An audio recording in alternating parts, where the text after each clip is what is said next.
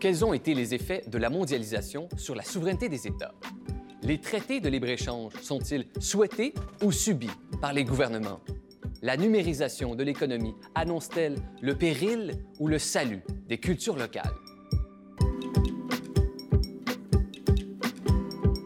Le dernier quart de siècle a fait se multiplier les questions au sujet de la mondialisation. Et aujourd'hui, nous essayons de faire la part des choses à ce chapitre avec Louise Baudouin, ex-ministre de la Culture et des Relations internationales et de la francophonie, et Michel Rioux, professeur en sciences politiques à l'UCAM et directrice du Centre d'études sur l'intégration et la mondialisation. Mon nom est Guillaume Lamy. Aujourd'hui, à Horizon Politique, la mondialisation entre crainte et espoir.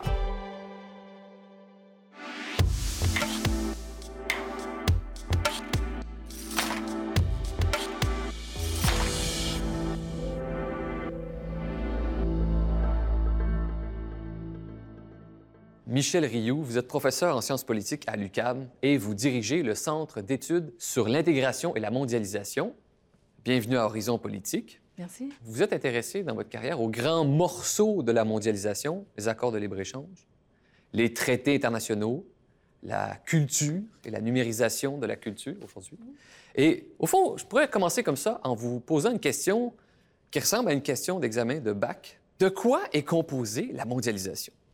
Il y a plusieurs dimensions à la mondialisation. C'est un phénomène qui est euh, multifacette.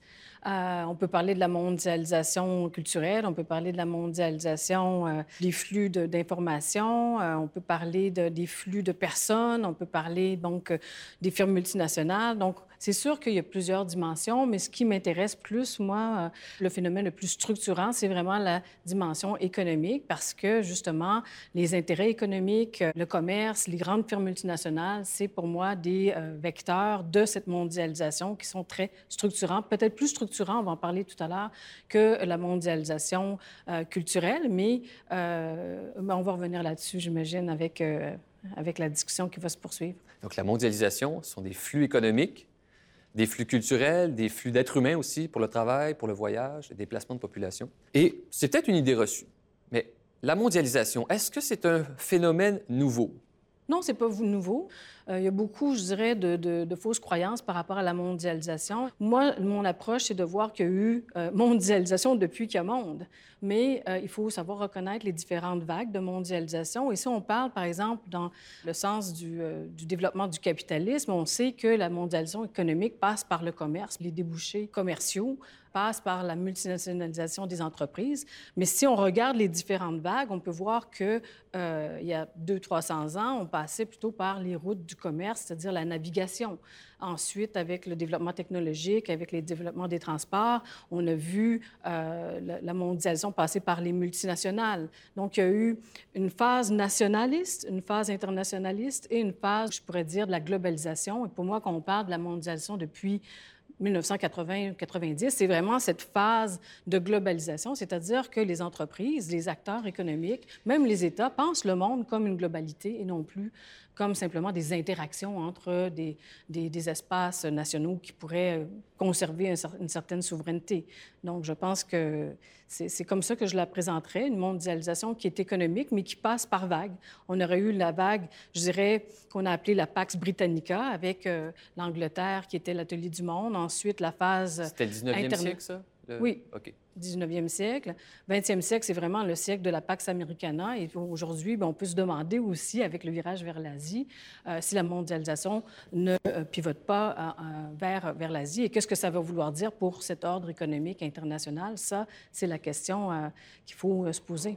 Vous avez utilisé un mot OK, que bien des gens pourraient peut-être utiliser comme des synonymes. Vous avez parlé de la globalisation et la mondialisation. Est-ce que c'est simplement des synonymes ou il y a vraiment une différence entre ces mots? Pour certains, c'est euh, un synonyme, mais pour, euh, pour moi, c'est vraiment quelque chose de très différent parce que euh, je m'inspire beaucoup d'une approche qui a été développée par Charles-Albert Michalet, qui, justement, va faire une différence entre les configurations donc de la mondialisation, une configuration plus nationale, internationale, et maintenant une globalisation qui est configurée par le global. Et qu'est-ce que ça veut dire essentiellement? C'est que, justement, on pense le monde dans une dynamique, je dirais, euh, totale, hein. c'est-à-dire que tout ce qui se passe même dans l'instant même, va affecter toutes les autres parties, euh, même si on s'en va pas dans la même direction. Donc, ça ne veut pas dire que, et c'est ça un petit peu un non-dit, c'est-à-dire la globalisation, ça ne veut pas dire qu'il y a un tout, mais qu'il y a une dynamique qui est non contradictoire. On sait qu'il y a des contradictions, il y a des luttes de pouvoir, il y a même des guerres et des rivalités économiques. Donc, c'est ça qu'il faut voir dans cette globalisation, c'est-à-dire qu'on fait monde, mais dans sa totalité. Michel Rioux, si on se posait la question, la, mondialisation est au service de qui? Vous avez déjà entendu cette affirmation? La mondialisation d'aujourd'hui serait la volonté des grandes entreprises multinationales et les institutions internationales comme la Banque mondiale, le Fonds monétaire international auraient été les exécutantes de cette volonté. Qu'est-ce que vous pensez de tout ça? Je pense que l'histoire est beaucoup plus complexe que ça, parce que si on regarde euh, par exemple, l'ordre d'après-guerre dont je parlais tout à l'heure, il y avait un certain consensus sur le fait que euh, le libre-échange devait se faire, c'était même pas le libre-échange, on parlait d'une libéralisation graduelle, ordonnée, avec des États qui étaient interventionnistes, qui devaient justement assurer au niveau national et international la stabilité, la croissance et la redistribution. Ce que j'appelle la globalisation, c'est un peu cette mondialisation qu'on pourrait dire qui qui se transporte dans une idéologie du tout marché, une idéologie du laisser-faire, du libre-échange. Et c'est là qu'on a perdu quelque chose. C'est là que les organisations, les États eux-mêmes ont un peu abdiqué par rapport à leur devoir, dans un certain sens, de réguler, stabiliser euh, l'économie.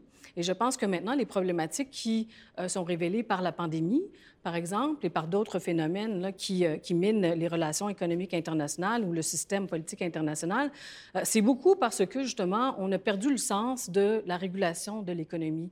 Une mondialisation qui n'a pas de règles. Et donc, je pense que les enjeux institutionnels vont être de voir est-ce qu'on peut euh, faire des compromis. Et ces compromis-là, mais c'est aussi des compromis sociaux. Hein. Donc, on parle des rapports de production, on parle du droit des travailleurs, on parle du droit de l'environnement. Et tout ça doit être contrebalancé. Euh, tout à l'heure, on va parler aussi de la culture. Tout ça doit euh, se contrebalancer. Et je pense qu'on est allé trop dans une même direction. Et donc, effectivement, les détracteurs de la mondialisation vont dire oui, effectivement, les organisations internationales et les États ont été des exécutantes, mais c'est plus complexe que ça et il y a des rééquilibrages aussi à faire. Je dis que c'est plus complexe que ça parce que les États et les organisations internationales n'avaient peut-être pas la capacité ou même les outils. On, oublie souvent que, par exemple, l'économiste John Maynard Keynes a quand même pensé l'ordre économique euh, et lui a pris une vingtaine d'années pour écrire, je dirais, la recette hein, pour stabiliser euh, les économies. Mais avec la mondialisation, il faut réinventer ces instruments-là. Je ne sais pas comment Keynes pourrait le faire aujourd'hui. Euh, probablement, il parlerait de la production très différemment. Hein, comment on peut avoir une production et de la croissance sans briser l'environnement, sans briser la planète.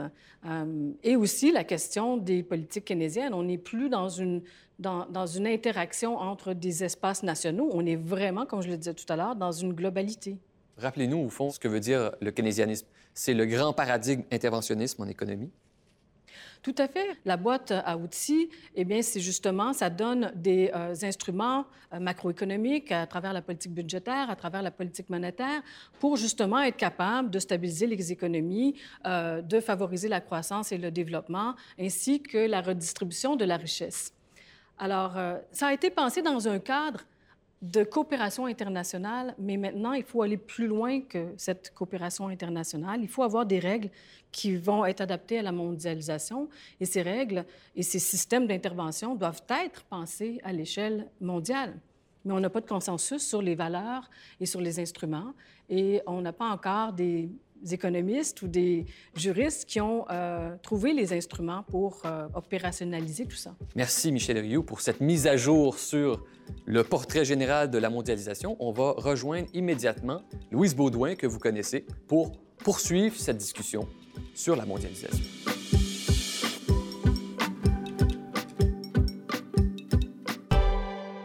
Louise Baudouin, bienvenue à Horizon Politique. Les gens se rappellent de vous comme l'ancienne ministre de la francophonie, de la culture, des relations internationales. Vous connaissez Michel Rioux. Oui. vous avez écrit dans les mêmes livres, vous avez collaboré sur les mêmes sujets. Vous n'êtes pas avec nous en tant qu'experte économiste de l'histoire économique mondiale, mais comme femme politique qui a été active pendant les années cruciales du développement du libre-échange en Amérique du Nord, les années 80, les années 90. Vous avez été ministre des Relations internationales, donc vous avez vu cette situation-là évoluer de près. Votre première vocation, avant la politique, c'était l'histoire. Oui.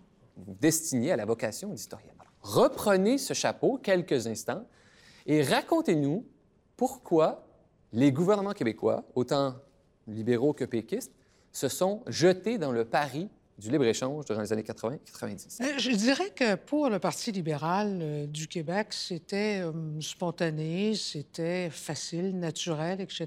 Pour le Parti québécois, c'était peut-être un peu plus étonnant, mais M. Parizeau et Bernard Landry, qui étaient les deux, disons, ministres, et puis avant d'être ministre, ils avaient été députés dans l'opposition, euh, qui donnait, euh, je dirais, euh, la ligne sur la question économique en général, puis le libre-échange en particulier. Je pense qu'ils avaient deux objectifs. Le premier, c'est qu'ils croyaient franchement à l'ouverture des marchés. et au fait que, étant les voisins des Américains, spontanément, les échanges pouvaient se faire, se faisaient d'ailleurs déjà, mais enfin d'une autre manière, et qu'il il fallait euh, bon, formaliser euh, cette situation-là. Mais en même temps, ils avaient une arrière-pensée politique, tous les deux, qui était très clairement exprimée et euh, qui était la suivante, c'est que si on était, on devenait partie prenante via le Canada dans un premier temps, mais d'un marché commun avec d'abord les États-Unis, euh, donc dans les années 80, ensuite avec euh, dans les années 90 les États-Unis et le Mexique, que ça ferait en sorte que le Québec ne serait pas éjecté de ce marché commun le jour de son indépendance. Parce qu'à ce moment-là, il n'y a personne qui pouvait imaginer qu'en 2022, personne d'entre nous, j'entends, au Parti québécois, qu'en 2022, euh, la question de l'indépendance ne se poserait même plus, mettons ça comme ça. Alors, on était en montée, en montée significative sur la question nationale, sur la question de l'indépendance, et on se disait la meilleure façon donc de sécuriser nos échanges commerciaux, c'est d'être partie prenante euh, d'un grand marché nord-américain. Voilà. Et donc, il y avait derrière cette décision une stratégie politique d'intégration. Oui. oui. parce que si vous faites l'indépendance, qu'on est maintenant un peu plus de 8 millions, mais à l'époque, on était moins que ça, ben là, il faut absolument être membre d'un, mettons, d'un grand ensemble économique, euh, l'Europe nous donnant à l'époque, d'ailleurs, l'exemple de ce que ce, pouvait être.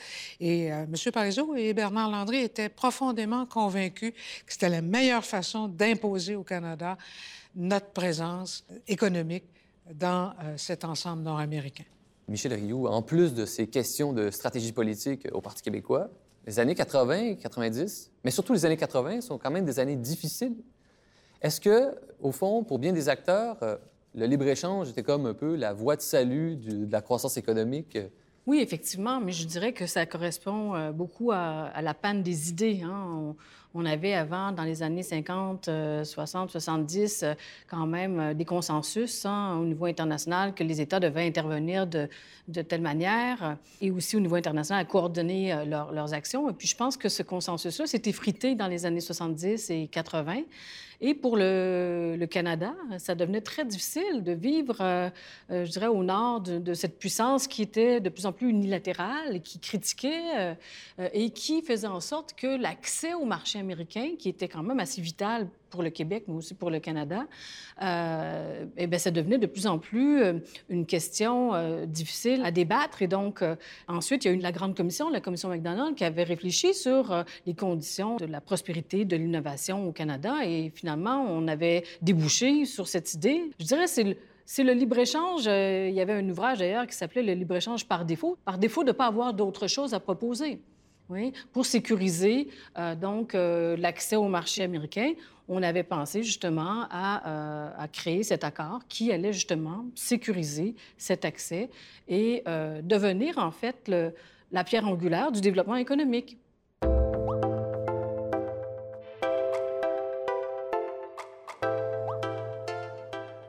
Louise Baudouin, euh, je profite de votre présence pour qu'on puisse nager tous ensemble dans votre mémoire politique. Et vous savez que Bon, vous n'avez pas le droit de briser le secret des conseils des ministres, mais on sait qu'à l'intérieur de, Parlement ou d'un parti politique, il y a des tensions en différentes factions.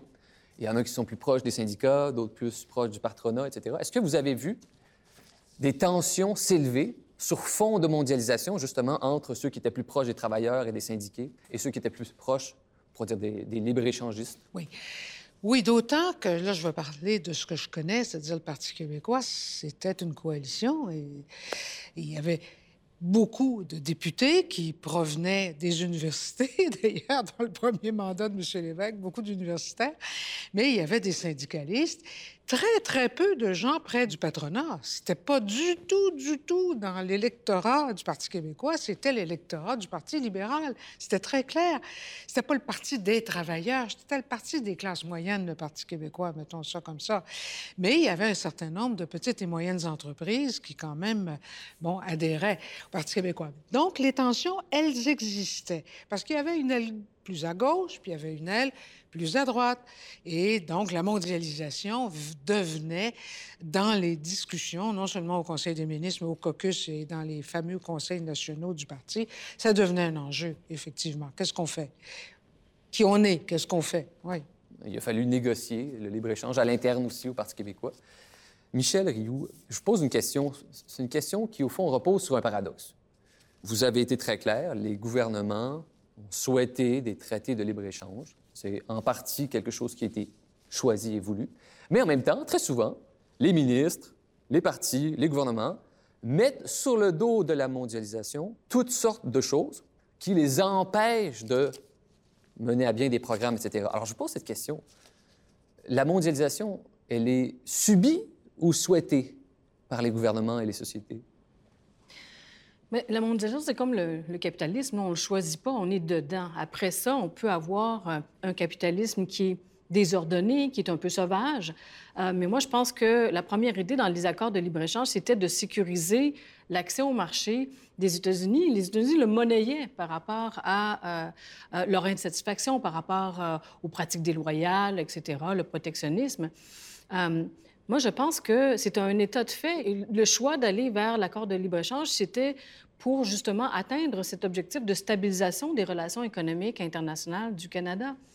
Euh, je pense qu'on vient de signer encore la, remouture de, de, l'ALENA, c'est-à-dire la CEUM, hein, l'accord Canada, États-Unis, euh, Mexique. Euh, c'est un nouvel accord, un tout autre accord, mais les États, ils sont souverains dans cette décision-là, mais effectivement, ils sont dans une relation asymétrique.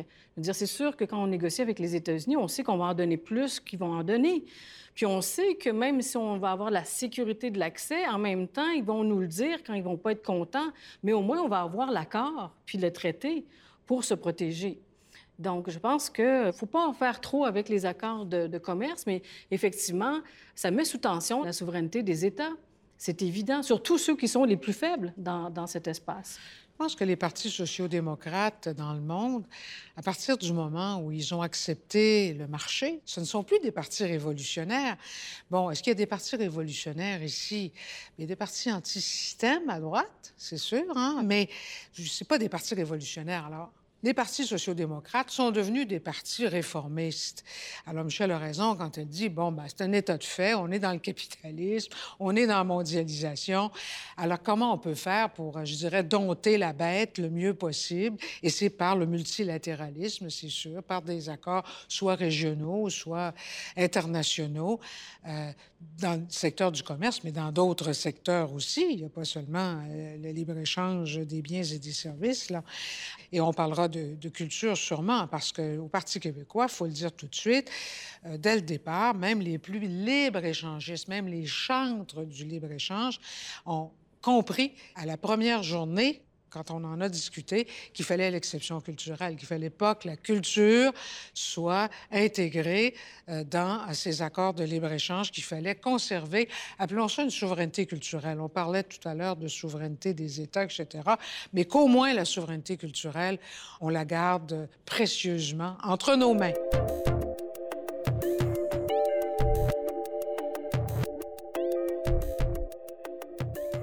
Une autre question encore avant d'aborder la, dimension culturelle qui vous tient à cœur, toutes les deux, pas seulement à Louise Baudouin. Mais Michel Rioux, Est-ce que ça existe encore des États dans le monde qui ne participent pas à la mondialisation? Quelles sont les conséquences de ne pas se joindre à ce grand projet? Bien, par exemple, on pourrait regarder euh, le nombre euh, de signataires d'États partis. Là. Euh, les États membres de l'OMC, ils sont 164, 165. Est-ce que ça veut dire qu'ils ne participent pas de la mondialisation? Il n'y a pas un pays dans le monde, à part peut-être la Corée du Nord, qui ne, participe pas au flux économique, au flux de commerce, au flux des capitaux. Il n'y a pas un pays dans le monde qui n'est pas branché sur l'Internet avec une connexion mondiale instantanée. donc, moi, je pense que ça n'existe pas. Euh, on ne choisit pas la mondialisation. Moi, je dis toujours ça à mes étudiants. On peut être pour, on peut être contre, mais on ne la choisit pas. Il faut la subir ou il faut justement penser à des moyens de l'apprivoiser ou de la, réorienter, de lui donner... Euh, oui, on peut choisir le type de mondialisation si on veut, collectivement.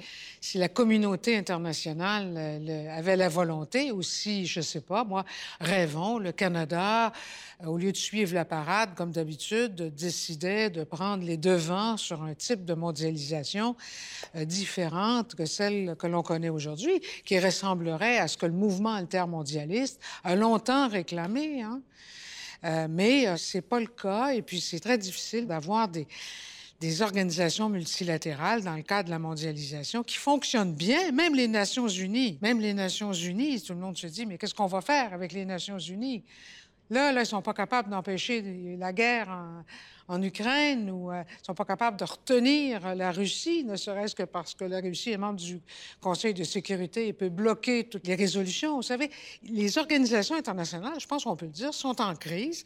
La mondialisation, donc, elle aussi par conséquent, parce que si on la laisse aller sans que politiquement et démocratiquement, justement, comment faire en sorte que ce soit les peuples qui, derrière, décident Écoutez, ces accords-là se négocient derrière des portes closes. Peut-être que des, savantes et des savants, là, peuvent comprendre ces accords de libre-échange, mais il n'y a pas un citoyen qui peut prendre ces 2000 pages et puis euh, euh, regarder ça une par une et puis saisir les enjeux profonds qu'il y a là-dedans. C'est négocier derrière des portes closes. Personne ne sait de quoi ça parle. Personne n'en comprend les conséquences quand on signe.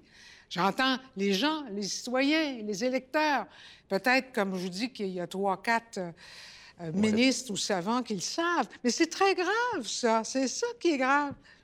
L'opacité des processus de négociation, c'est pas quelque chose qui a beaucoup évolué depuis euh, les dernières années, Michel? Non, mais je dois dire que maintenant, depuis justement la ECG, mais d'autres, la question de des processus démocratiques de ces négociations-là est remis en question. On parle justement de l'obligation de consulter. Aussi, euh, euh, avec la ECG, on a maintenant un accord qui peut évoluer. Euh, notamment, il y a des forums de la société civile. Donc, il y en a qui vont dire que c'est un peu cosmétique et effectivement, ça ne change pas la nature même de l'accord de la mondialisation, c'est-à-dire du capitalisme. On n'était pas en train de, résoudre le vice viscéral de la mondialisation du capitalisme, mais en même temps, bon, euh, il y a un cheminement et il y a une appropriation, il y a des débats, il y a des critiques. Je pense qu'on est rendu dans un autre monde actuellement, puis on va, avec la pandémie, peut-être reprendre les rênes. Sérieusement, le dernier accord euh, Mexique, Canada, États-Unis, on va dans la rue, là, on demande à un citoyen là, qui passe, là, c'est quoi ça? Puis de quoi ça parle? C'est quoi les conséquences pour le Québec puis le Canada? Puis c'est quoi? Mais c'est extrêmement compliqué à, comprendre quand on regarde l'ensemble des dossiers, des documents, des annexes, etc. Je veux bien que la société civile soit plus présente, qu'il y ait des forums, qu'il y ait des consultations. Mais même les consultations des députés, comme à l'Assemblée nationale à Québec, le dernier accord euh, à celui, en tout cas, auquel moi j'étais encore député, mais député dans l'opposition, qui était celui avec l'Europe, Pierre-Marc Johnson représentait le Québec, non pas à la table, c'était trop demandé, à la table du Canada, mais il y avait quand même, il était le représentant du gouvernement du Québec pour cette négociation-là. Mais il venait en commission parlementaire, il pouvait rien nous dire. Écouter, là, j'étais là, ne rien nous dire. Il ne pouvait pas nous expliquer ce qui s'y passait vraiment, là, les coulisses derrière tout ça et ce que les députés auraient dû savoir et comprendre avant de voter. Au Québec, c'est un vote symbolique, tout simplement, sur les accords internationaux. C'était à Ottawa. Puis sachez que le gouvernement canadien à la Chambre des communes, il n'est même pas obligé, il n'y a pas d'obligation législative de la part du Canada d'aller à la Chambre des communes pour que les députés votent sur ces accords-là. Alors, il n'y a rien de plus, à mon avis, d'antidémocratique. Tout à fait, mais je pense que je n'étais pas en train de dire qu'il n'y avait pas un déficit démocratique et je suis contente, euh, Louise, que... Mais oui, tout d'un coup, je m'enflamme. Non, mais tout à fait, tout à fait. Oui, il y a un déficit démocratique et c'est peut-être ça. Comment faire en sorte que, justement, cette mondialisation soit non seulement décidée dans les accords de libre-échange, mais que dans ces accords de libre-échange, on donne de la place à la négociation avec d'autres dimensions de la vie ou de la mondialisation, c'est-à-dire la culture, le travail, l'environnement. Et, c'est ça qui est en train de faire dérailler même le multilatéralisme avec l'OMC.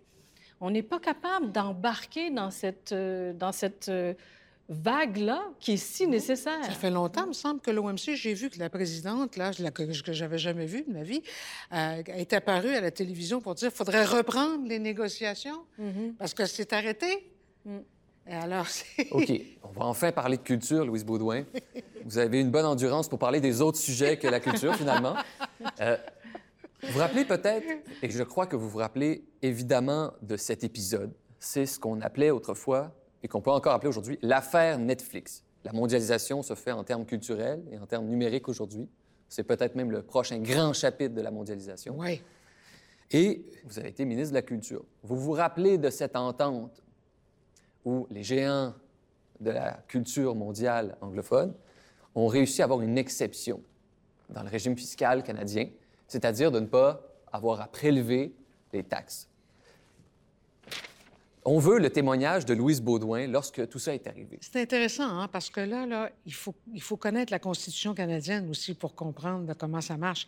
Parce que ce dont vous venez de parler, ça dépend du CRTC à Ottawa, qui s'est de lui-même dessaisi de la question du numérique il y a déjà longtemps. Le CRTC a dit, mais non, euh, comme c'est numérique, comme c'est euh, immatériel, comme c'est, etc., ben on s'occupera pas de ça. On va s'occuper, par exemple, de Québécois, puis de Radio-Canada, puis de Rogers, puis de TELUS, etc., mais non pas, justement, de ces GAFAM, de ces fameux Google, Amazon, Facebook, euh, Netflix, etc.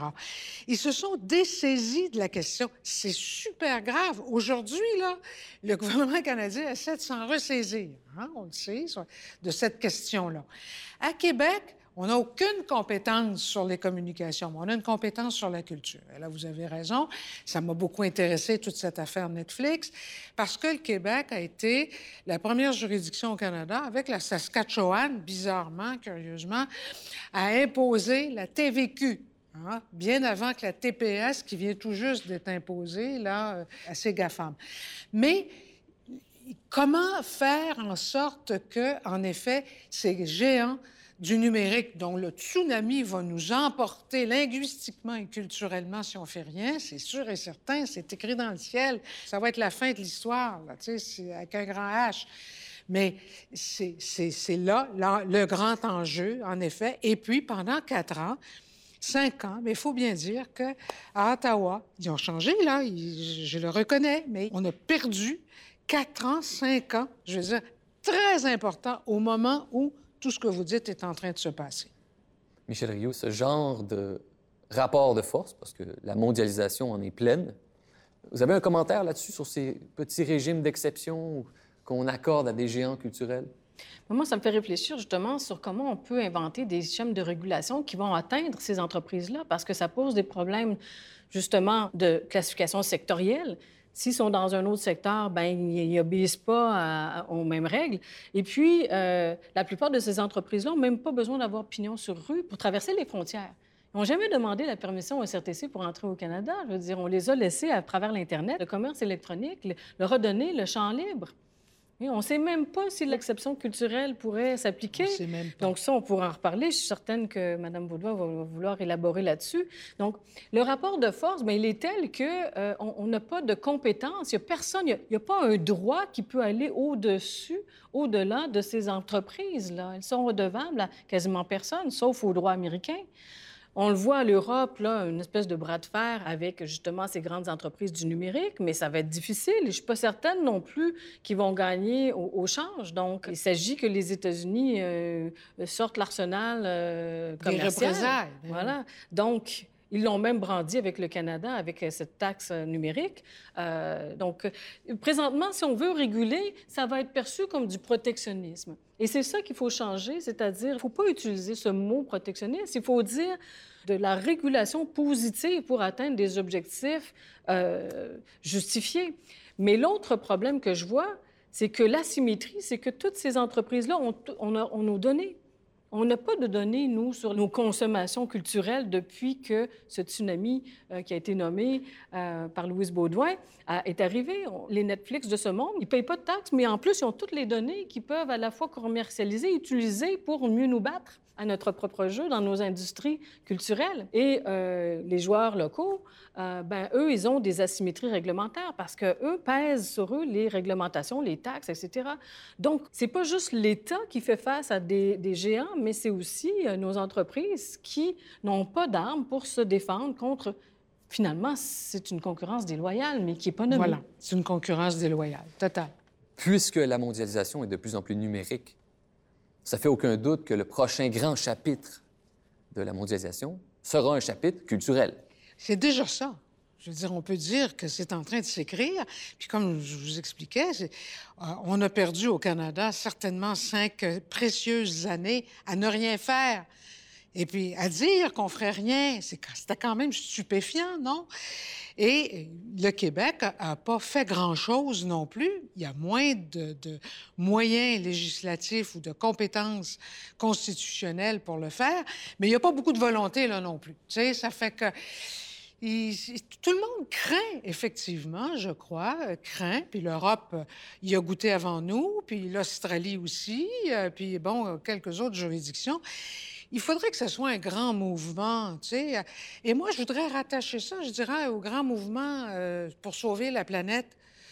Je veux pas, je veux bien, moi, que la biodiversité, puis je suis, très, très sensible à ça, à toute la question, sauvons la, la biodiversité, sauvons la planète, mais sauvons les langues, sauvons les cultures.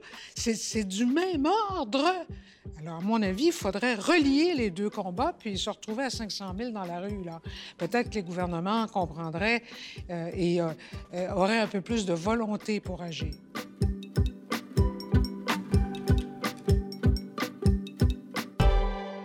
Pardonnez-moi, Louise Baudouin, d'interrompre votre élan énergétique sur ce sujet, mais on va prolonger la conversation à l'aide d'un document à Horizon Politique. À la fin de chaque épisode, on reconduit la conversation à partir d'un document. En 2006, dans L'histoire des relations internationales du Québec, vous écriviez ceci, vous étiez préoccupé. Vous posez cette question. Comment faire pour que la mondialisation ne soit pas l'accélérateur de l'uniformisation du monde et d'un appauvrissement de l'imaginaire mondial? C'était en 2006, dans le livre de Stéphane Paquin que vous avez dirigé avec lui.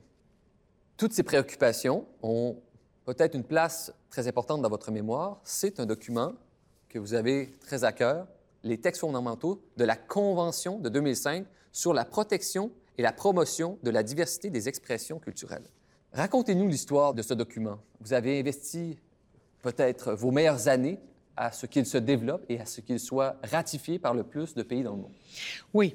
Alors, euh, on pourra parler de l'efficacité finalement de cet instrument international euh, qui a été euh, discuté et négocié à l'UNESCO. On a été très présent dans ce débat-là, mais pour des raisons existentielles. On n'est pas 2% à parler français en Amérique du Nord. Si on fait on ne fait pas ce qu'il faut pour la pérenniser, d'autant que c'est une grande langue internationale. C'est un avantage, ça, pour nous, euh, que dans tout le reste du vaste monde, euh, on parle français. Alors, nous, en 98, on s'est préoccupé de cette question-là, euh, dès 98, parce qu'il y avait une négociation sur un, accord international qui est tombé, qui s'appelait l'AMI, l'accord multilatéral sur les investissements, qui nous inquiétait beaucoup. Même Bernard Landry était inquiet, c'est vous dire, là-dessus. Là, on s'est dit, qu'est-ce qu'on fait? Et on a décidé de faire une entente avec la France, sachant que le Canada ne voudrait pas d'entente Canada-Québec. Ils feraient leurs affaires mais qui ne nous inclurait pas. D'ailleurs, il nous l'avait dit chez la COP, ça avait été très clair avec moi. Il n'est pas question que le Québec soit partie prenante de cette négociation-là. Mais la France, avec qui on a une alliance et puis avec qui on parle d'égal à égal, a accepté d'être notre partenaire dans ce débat-là. Et on est parti avec la France à l'assaut de l'UNESCO via la francophonie internationale pour y arriver. Au début, il y avait seulement quelques signataires et aujourd'hui, il y en a, il y en a, il y en a je ne sais pas, je ne les ai pas comptés récemment, mais il y en a beaucoup. 150? Oui, oui. 148? Oui. Pardonnez-moi cette question, euh, Louise, mais Michel Rioux, est-ce que ces accords ont un effet? Est-ce qu'ils servent à quelque chose? Il faut dire que le projet est très ambitieux. Hein, dans le fond, on parlait du rééquilibrage du capitalisme, donc la mondialisation néolibérale, si on veut, et euh, la question de la culture. Je trouve que c'était ambitieux de penser d'opposer un instrument à l'extérieur en des accords multilatéraux hein, pour justement essayer de rééquilibrer les choses. On sait que les États vont signer des accords de libre-échange, ils vont aller vers la mondialisation, mais en même temps, ils sont signataires avec d'autres organisations, d'autres pays dans d'autres organisations, euh, et ils vont avoir des traités qui vont les engager à faire autre chose. Donc, c'est comme une espèce, je dirais, de stratégie de rééquilibrage. Oui, de contrepoids. De contrepoids. On cherche des contre-pouvoirs à cette mondialisation qui n'a pas de tête, finalement. Hein? Donc, on veut lui donner un sens et c'est ça, pour moi, qui est important symboliquement, c'est qu'on cherche ce contre-pouvoir, c'est le bon mot, le contre-pouvoir contre une mondialisation, je dirais, commerciale exclusivement. Est-ce que c'est efficace? Euh, et là, bon, mais la marche était haute de contrebalancer les intérêts commerciaux avec une convention. Non seulement il faut qu'elle existe, on la signe, mais après ça, il faut prendre des mesures. Les États ne sont pas obligés à prendre des mesures. Donc, c'est à eux, après ça, à trouver les manières. L'UNESCO peut aider pour trouver des solutions, mais comment on fait dans un pays pour rééquilibrer les intérêts commerciaux avec les intérêts, les objectifs de euh, souveraineté culturelle? C'est pas évident. C'est de la grosse négociation. C'est des rapports de force. Et maintenant, avec les Netflix de ce monde et les GAFA, c'est encore plus complexe. Et là, vous avez raison. C'est que, je, dirais, frontalement, on, va voir là l'affrontement, justement, entre euh, les Netflix, les GAFA, et puis euh, les, euh, les États. On va voir. Euh, ce que ça va donner et qui va en sortir vainqueur ou quel genre de compromis, en tout cas, on va trouver. Parce que pour l'instant, les Netflix, Google, Amazon, etc., eh bien, ils sont euh, sans réglementation, ils sont sur nos terres ici, ils font ce qu'ils veulent. On est tous abonnés, d'ailleurs, on est bien contents, surtout pendant la pandémie, là, ça s'est bien développé.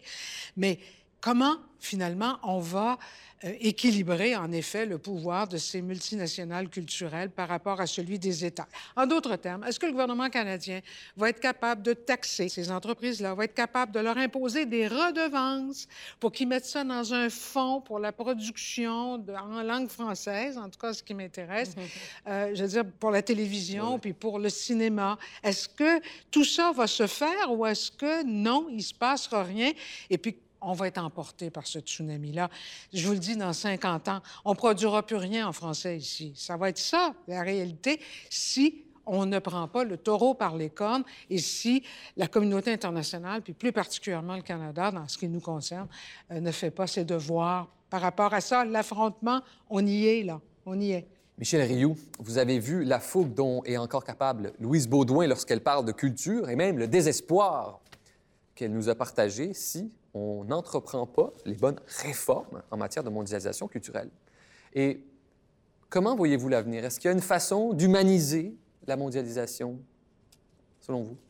C'est une grande question, mais si on reste sur le domaine de la culture, effectivement, si on veut survivre et si on veut avoir une sécurité, exprimer une souveraineté euh, culturelle à l'ère du numérique, il va falloir faire quelque chose. Premièrement, la première difficulté, c'est de s'ajuster, d'ajuster nos instruments à une nouvelle situation.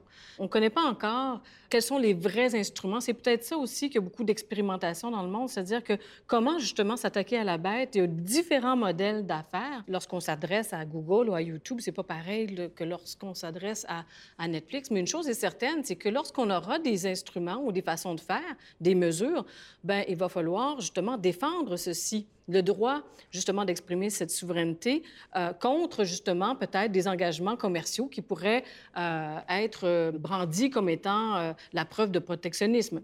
Donc c'est là que la Convention pourra être importante, c'est-à-dire si les États opposent à leurs engagements, pas à leurs engagements commerciaux, mais à, un traité hein, cette convention en disant qu'effectivement, on a le droit, en vertu de la Convention de 2005, d'agir dans le domaine donc de la culture pour promouvoir la diversité des expressions culturelles.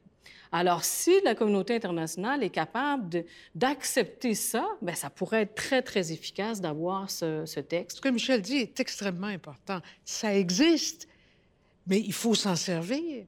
Pour être utile, il faut euh, s'y référer, et puis il faut que les pays ramènent cette convention sur le devant de la scène continuellement quand, par exemple, prenons l'exemple des Américains qui déjà euh, menacent le Canada de représailles malgré l'exception culturelle, malgré ceci, malgré cela, à cause du commerce électronique, sous le couvert du commerce électronique, disent-ils, vous ne toucherez pas à nos grandes entreprises, à nos grandes plateformes qui font la pluie et le beau temps et qui ont notre destin entre leurs mains.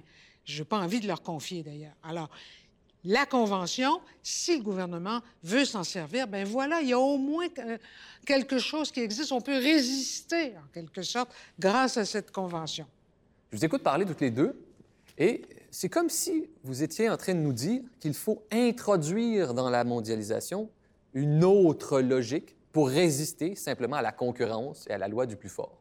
Et cette autre logique, ce serait la souveraineté culturelle, au moins celle-là, la souveraineté culturelle, mais ça va plus loin que ça. La souveraineté numérique, euh, on n'a pas de données. Nos données ne nous appartiennent pas. Ces entreprises font ce qu'elles veulent avec nos données. Euh, je pense que c'est aussi une question de souveraineté. La souveraineté numérique est très importante. C'est pas juste dans le domaine de la culture, c'est dans presque tous les domaines. Et c'est comme la mondialisation, en quelque sorte. Je voudrais revenir sur l'idée que vous aviez avancée tout à l'heure, c'est-à-dire le fait que on est passé à une autre étape de la mondialisation. Hein, avant la mondialisation, c'est on enlève ceci, on enlève ça, on enlève ceci. Mais là, maintenant, depuis justement un de ces documents-là, c'est justement de mettre quelque chose de positif dans la mondialisation. Pas simplement la mondialisation, on vous enlève des barrières, vous pouvez passer partout, mais en même temps, on met certaines conditions pour avoir certaines règles, je dirais un, minimum de base pour une vie en commun, pour le bien commun. Vous savez le titre de cet épisode, c'est la mondialisation entre crainte et espoir. Je vous pose une dernière question en conséquence. Pour vous, quelle serait la pire et la meilleure version de la mondialisation? Bien, la pire version, ce serait justement que les empires triomphent. Il n'y en a pas qu'un, là, mais nous, on vit à côté d'un de ces empires-là. Bon, mais les Chinois, les Russes, et puis disons que c'est encore moins intéressant, disons, pour l'avenir de l'humanité, mais que ce triomphe-là des empires, alors que la meilleure version, puis c'est certain que ce soit le rééquilibrage euh, de, des droits des, uns et des autres, des échanges euh, culturels, entre autres, sud-sud, nord-sud, nord-nord, etc. Et c'était un des objectifs de cette convention dont on n'a pu jamais reparler ensuite, mais c'était très présent dans nos discussions. Alors, le meilleur, c'est ça, c'est l'équilibre finalement qu'on pourrait, un point d'équilibre qu'on pourrait trouver. Je pense qu'on peut tous, moi je suis pour l'amour universel, qu'on peut tous euh, vivre ensemble. dire, la mondialisation des peuples, des cultures et des langues. Michel Rioux, la pire et la meilleure version de la mondialisation selon vous? Bien, la pire, en fait, c'est ça, c'est la concentration du pouvoir. Ça, c'est ça, il faut combattre ça parce que c'est la pire des mondialisations, c'est-à-dire elle profite de plus en plus à, je dirais, euh, l'individualisme, la concurrence, les rivalités. Euh, et finalement, ben, euh, il y a des gens qui sont laissés pour contre. la meilleure, ce serait justement, peut-être pas, soyons dans l'utopie, mais c'est d'avoir euh, un, minimum de valeurs partagées qui peut justement nous réunir. Puis justement, je pense qu'on peut s'entendre sur le fait que la diversité, la, biodiversité, mais la diversité des expressions culturelles, c'est quelque chose qu'on peut, on peut dire qu'est-ce qu'on veut mettre de l'avant en tant que euh, en tant que planète, en tant qu'humain sur la planète. Et, là, on va commencer à construire des règles qui vont euh, être favorables à une mondialisation qui ne va pas vers le pire, mais qui va vers une, plutôt, une, je parlais tout à l'heure de stabilité, de redistribution, hein, et puis aussi une production, mais une croissance qui est harmonieuse avec, avec la planète. Michel Rioux, on pourra continuer de vous suivre comme directrice du Centre d'études sur l'intégration et la mondialisation à l'UCAM. Louise Baudouin, on a tous été témoins que votre cœur politique bat encore très fort, surtout pour vos grandes amours de carrière comme les relations internationales, la francophonie et la culture. Merci toutes les deux d'avoir été là aujourd'hui. Merci. Merci également à nos principaux collaborateurs et collaboratrices. Cet épisode a été produit en partenariat avec le CEIM, le Centre d'études sur l'intégration et la mondialisation de l'UQAM. Horizon politique est une émission de Savoir Média, disponible en ligne, à la télé et en balado-diffusion.